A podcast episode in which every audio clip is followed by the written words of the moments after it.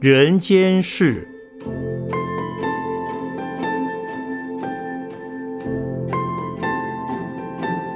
圣严法师著。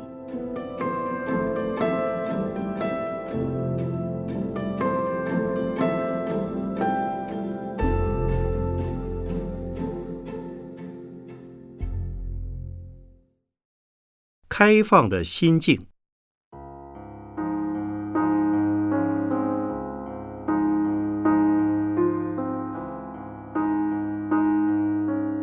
一般人思考事情时，总是喜欢从自己的角度来看，所以遇到挫折时，若不是怨恨他人，就是觉得自己很差劲，没有前途，心情因而变得很沮丧、无奈，意志也跟着消沉。但是遇到顺境时，又觉得自己福气好，能力强，贡献大。仿佛有着三头六臂，可以呼风唤雨，八面玲珑。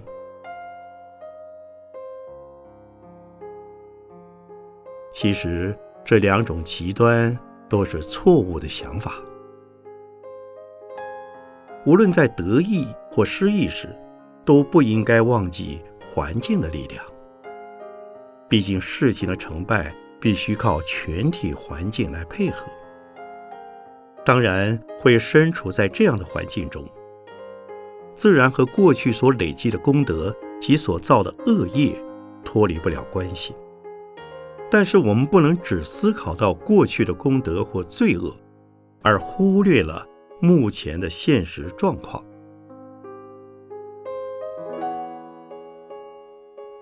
以我个人为例，最近因为经常和宗教界、政治界、工商界等。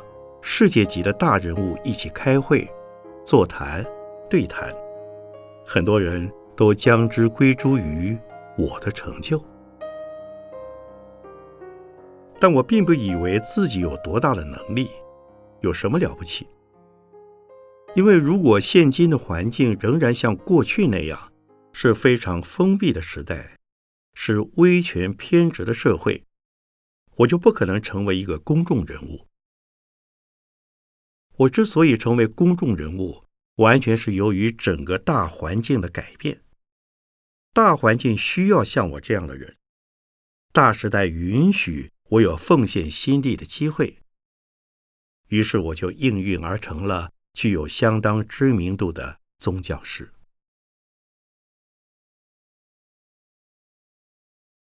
因此，我应该感谢大时代、大环境的改变。我的成功与成就，不应该归功于自己，而是属于这个时代环境中的全体大众。所以我相信“时势造英雄，英雄造时势”这句话。因为有时代环境的需求，所以有事实的人物出现。我不是英雄，我只是因为这个时代环境的关系。而用上了我的心力，能如此想，我就不会骄傲、自大、自以为是，以为自己能力很强了。所以，我们每一个人，不论身处哪个行业，都应该要有远见，要有远大的看法和心胸，不能只就自己眼前的状况或利益去考量。这样才不会老是在自卑与自满之间摆荡。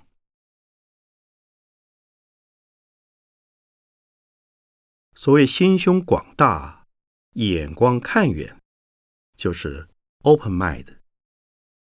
虽说开放，但并不代表没有原则，也不是空口说大话，而是要先确立大方向和远目标，为众生设想。为长久打算，然后放开心胸待人，脚踏实地处事，这才是真正的开放。目前台湾正面临一场大考验，有很多人都因失业而陷入失望之中，甚至到了痛苦的谷底。在这个时候，我们除了思考是否是出于个人的问题外，更应该思考大环境的因素。别忘了，逆境也是因为环境的关系而存在。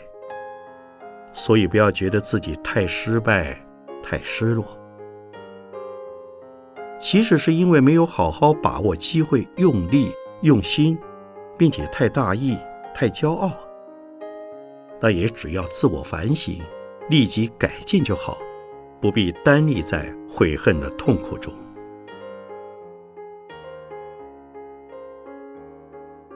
无论发生了好事或坏事。好事不必得意忘形，坏事不必焦头烂额，那都是由于因素机缘所促成。不如面对它，接受它，并以客观的角度来反省，找出问题形成的因素及思考因应的办法，进一步运用一己的所有及所能来处理它。处理之后。就可以放下它了，让一切都成为过去，不必沾沾自喜，不用耿耿于怀。这就是我常讲的四他哲学。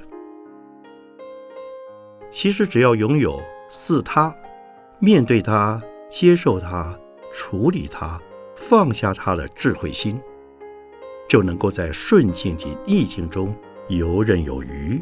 自由自在的向前看，向前行了。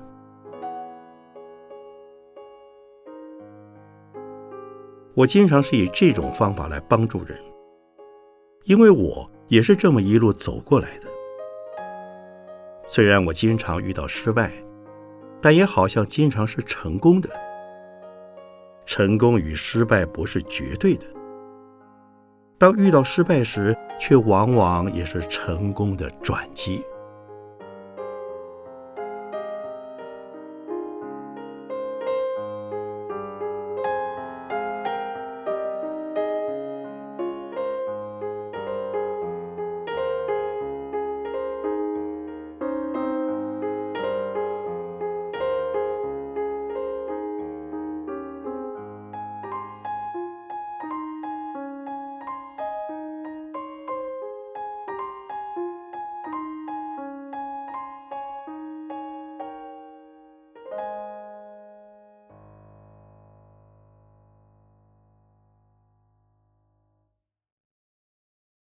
化混乱为祥和。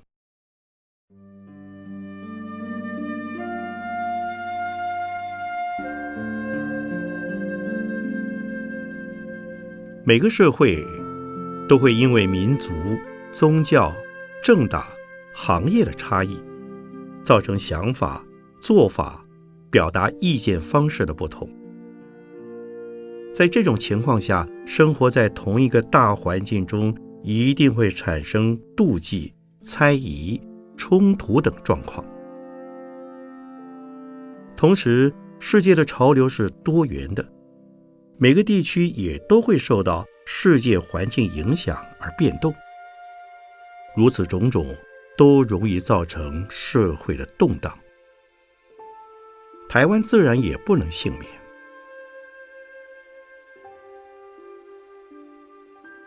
如果分析台湾社会动荡的原因，会发现其实很多事件都是乱中有序、事出有因、周而复始，而使得环境一直在变。这是动，不是乱。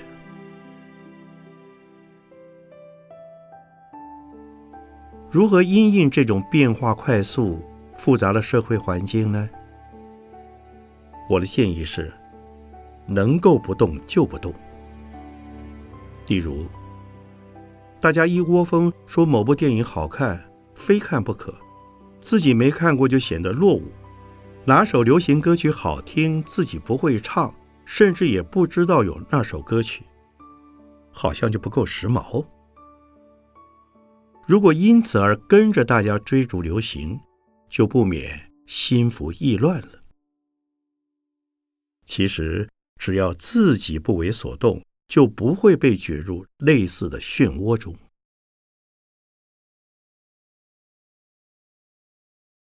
风气是创造出来的，因此人们可以想出新的观念或新的风格来取代、改善现实混乱的环境。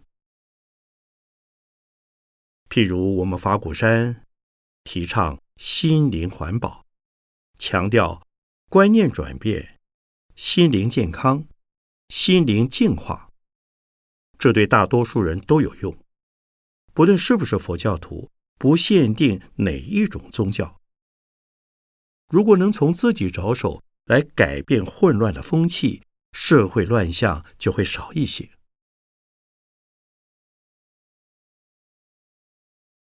心灵环保是一种内心的反省，反省自己的内心世界。例如，凡是自私的想法，便会跟别人冲突。到头来也会让自己受到冲击，让自己不舒服。所以，为什么要使自己痛苦而不让自己快乐呢？最好是放弃自私，以开放的心胸接纳他人，化解痛苦，转为喜悦。不要让自己的心被污染、受伤害。这就是心灵环保。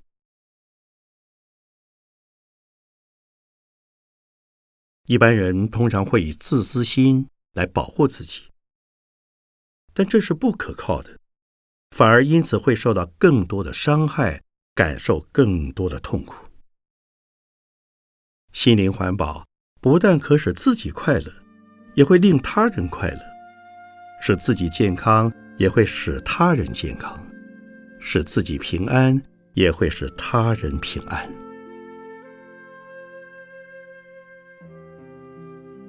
面对台湾的未来，我们不必太悲观，因为事在人为。心灵环保的观念提倡以来已有十多年，至今已广受肯定，受用的人很多。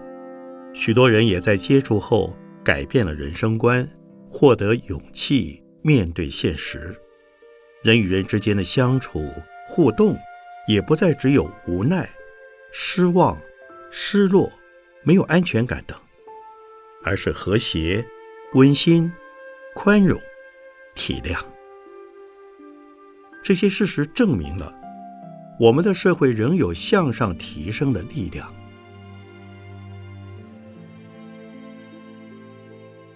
要化混乱为祥和，应先从小团体开始，慢慢扩大到大团体。换言之，从个人、家庭再到社会，个人的心理健康观念正确，家庭就能和乐，社会也能平安。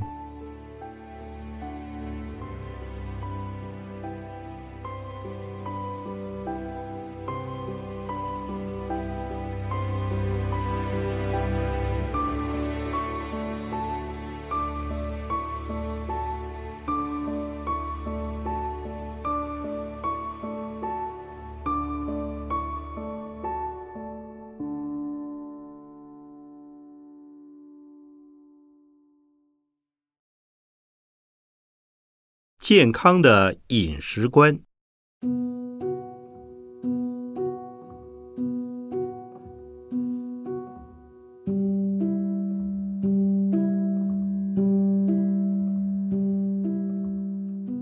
健康的饮食观因人而异，不能一概而论，因为每个人的体质不同，生活环境不同，饮食习惯也随之不同。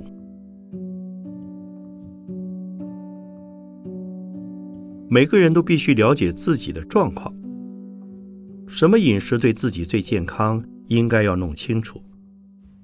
而且自己的体重、血糖、血脂肪、肠胃、皮肤的反应等各种指数所代表的意义，最好都要清楚。以此为根据，知道自己什么食物可以多吃，什么食物必须少吃，或是搭配着吃。能自己做自己的营养师最好。当然，这并不是每个人都能轻易做到的，所以应该多吸收相关知识，或向专家请教。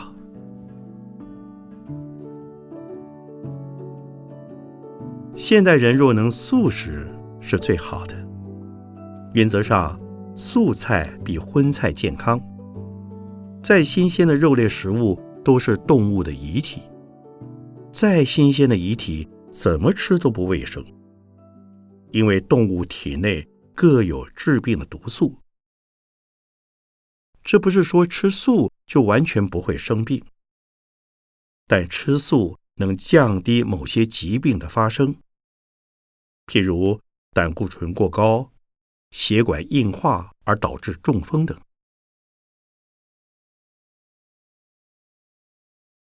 有一本美国人写的《新世纪饮食》一书。书中指出，肉食没有素食好。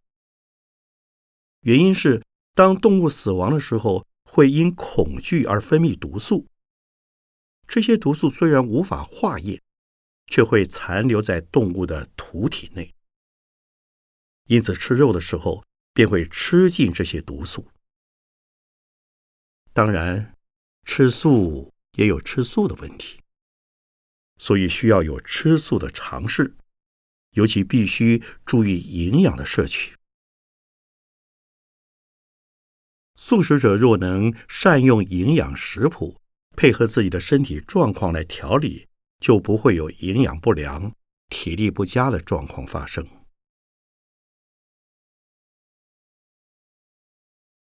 现代社会流行所谓的健康饮食，有人将纯粹没有鱼肉的素食。纳为健康饮食，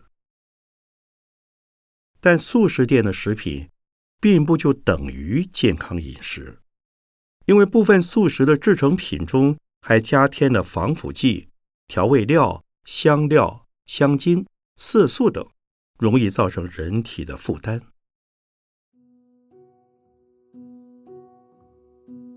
还有吃饭的态度也很重要。饮食的时候要以欢喜心来吃，用欣赏的心吃，不要以贪婪的心吃。吃的时候也不可以囫囵吞枣，要细嚼慢咽才能帮助消化。最好能慢慢体验饮食的滋味。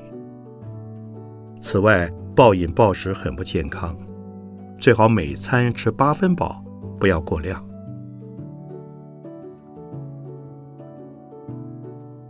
现在流行的一边吃饭一边开会的餐会，其实并不健康。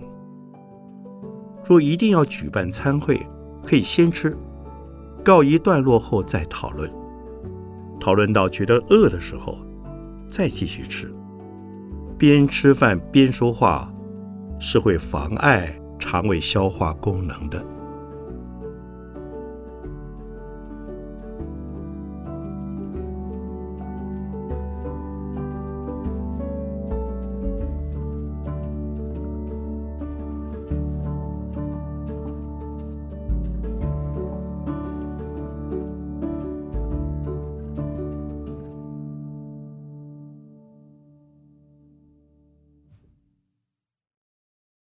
彩券赌博的醒思。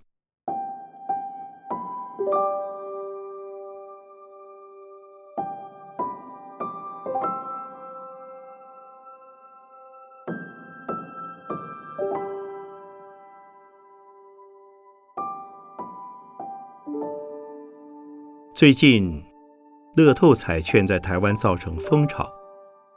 从民间的立场来看，彩券有三种功能。第一种功能是娱乐，好比过年过节，大家拿一点小钱出来买几张彩券玩玩，碰碰运气。第二种功能是公益，买张彩券帮助弱势族群或社会福利，自己则无伤大雅。第三种功能是赌博，容易使人沉迷。这就相当不健康了。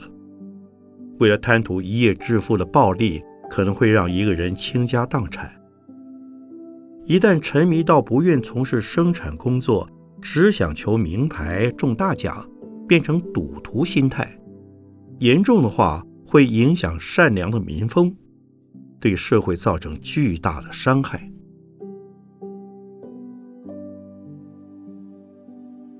我们不要漠视类似的赌博风气。从过去风行的大家乐、六合彩等的经验来看，许多人在开奖前一日就放下手边工作。这些人虽然不见得有宗教信仰，却四处求神祈祷。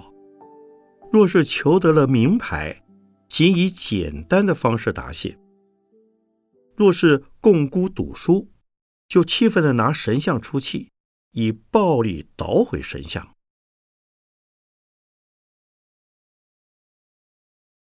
再从政府的立场来看，政府不该鼓励赌博。不断的有立法委员建议在离岛设置赌场，这些人表示，就算政府禁止，民间还是有人会偷偷摸摸的赌，不如统筹由政府管理，也好增加税收。但这是缺乏深思远见的说法。民间偷偷摸摸的做，受害者少；光明正大由政府鼓励，受害者就多了。就好比有人建议开放吸毒，虽也可以收税，但却会亡国灭种。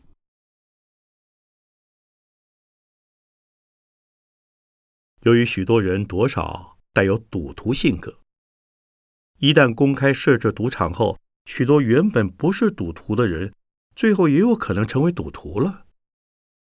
社会生产力将因此降低，治安状况也会变差，犯罪的案件相对增加。因此，不论就社会立场或宗教的立场来说，都不宜赞成提倡赌博的行为，因为促进社会的繁荣。应该鼓励生产经营，而不是鼓励赌博。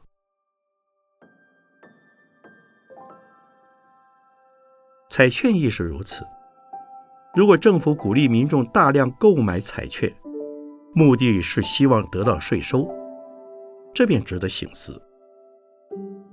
因为鼓励民众将大量资产投入彩券购买，便等于变相鼓励民众赌博。增加税收与社会成本之间，其实等于是挖肉补疮。